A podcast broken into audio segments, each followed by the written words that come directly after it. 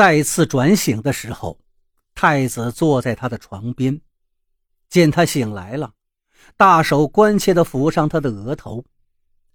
醒了，你昏迷了两天，还没有人对他这样过。他突然舍不得动了，贪恋他掌心的温度，全然忘了自己这一身伤就是拜眼前这个男人所赐了。他想开口说话。却发现喉头干涩，声音沙哑难听，就闭了嘴。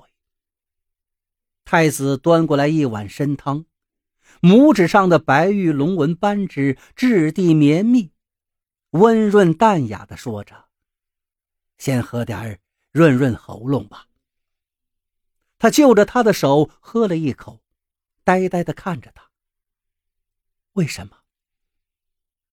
太子将碗放到床前的方凳上，一只独目晦暗如墨，看不出情绪。为什么不杀你？因为孤舍不得。他顿了一下，站起身。只要你跟合欢宗断了联系，安安稳稳的待在孤的身边，孤可以既往不咎。断了联系，他的脑海里浮现出一抹绛色身影。真的可以断吗？就算他想断，他身体里的噬心骨与母虫能断吗？见他没有回话，只是愣愣的发呆，他俯身帮他掖了一下被角，安慰道：“好生休养，别想太多，姑先去忙了。”晚上再来陪你。看着太子远去的背影，身边的丫鬟感慨道：“殿下对娘子真好，娘子昏迷的时候都是不眠不休的陪着。依奴婢看，娘子要有大造化了。”什么大造化呀？他惨笑了下，浑身疼得厉害，低头看了看。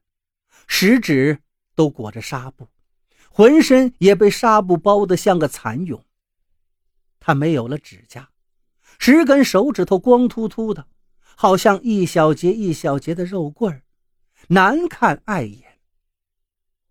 身上的伤慢慢养好了，只是留下了一些深深浅浅的恐怖疤痕，但十个指甲却是再也长不出来。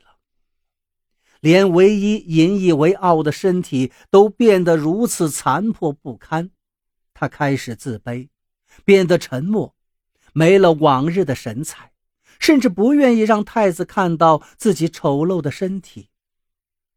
太子看他寡言少语，给他带来一只猫逗趣。小猫咪毛茸茸的，乖巧的粘上来，拿头蹭他的手，惹得他伸手去摸。五根光秃秃的小肉棍在雪白的绒毛上更显得突兀刺眼，他慌张地收回手来。太子把这一切看到眼里，眸子暗了暗，里面写满了心疼，强行把他的手拽出来，放在自己手心轻柔的抚摸。是姑的错，让他们失了分寸。他没有说话。一心只想抽回难看的手，太子没再勉强他，松了手，却将他拥入怀中。锦瑟，你这样让姑看着心疼啊！他僵硬的被太子拥在怀里，脑海中却浮现出一抹绛色身影，因为印象里他也说过类似的话。可他的不堪，都是他们一手造成的。他就像一个玩偶，被他们无所谓的拆坏了，又觉得可惜。他抬头揽上他的脖项，挤出一抹苦笑：“殿下，如今的锦瑟还有什么让您留恋的呢？”太子轻抚他的脸，拇指轻轻的摩挲着。可能是这张让人过目不忘的脸吧。也是，他还有这张完美无瑕的脸在。他在他的手里绽放了笑容，灿烂而妩媚。太子再来的时候，给他带来了一套镂金镶玉的护甲，那护甲很短，不至于戴着不方便，又简约精巧。那个时候他正在午睡，太子走进来，拿起他的手，一根一根的给他戴上。他被弄醒了，举起双手来看。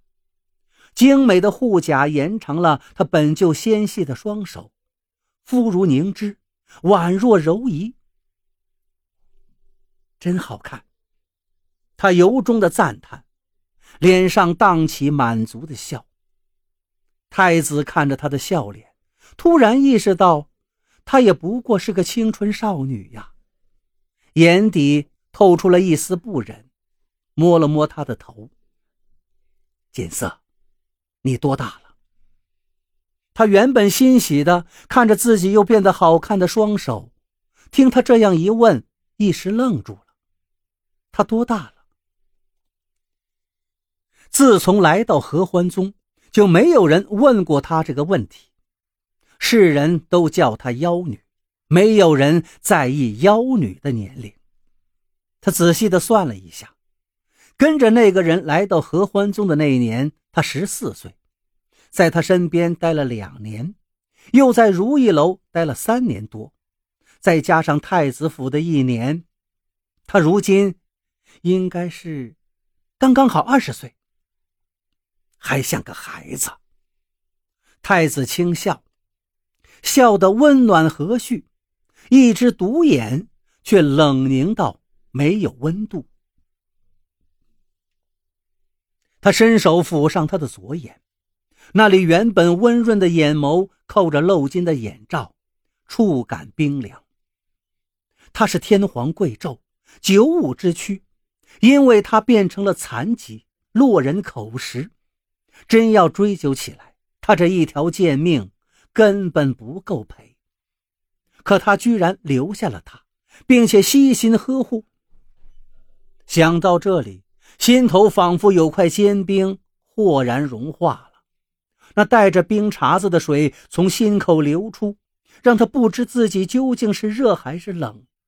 滚烫的眼泪已经汹涌而出了，摸着他眼罩的手也在微微发抖。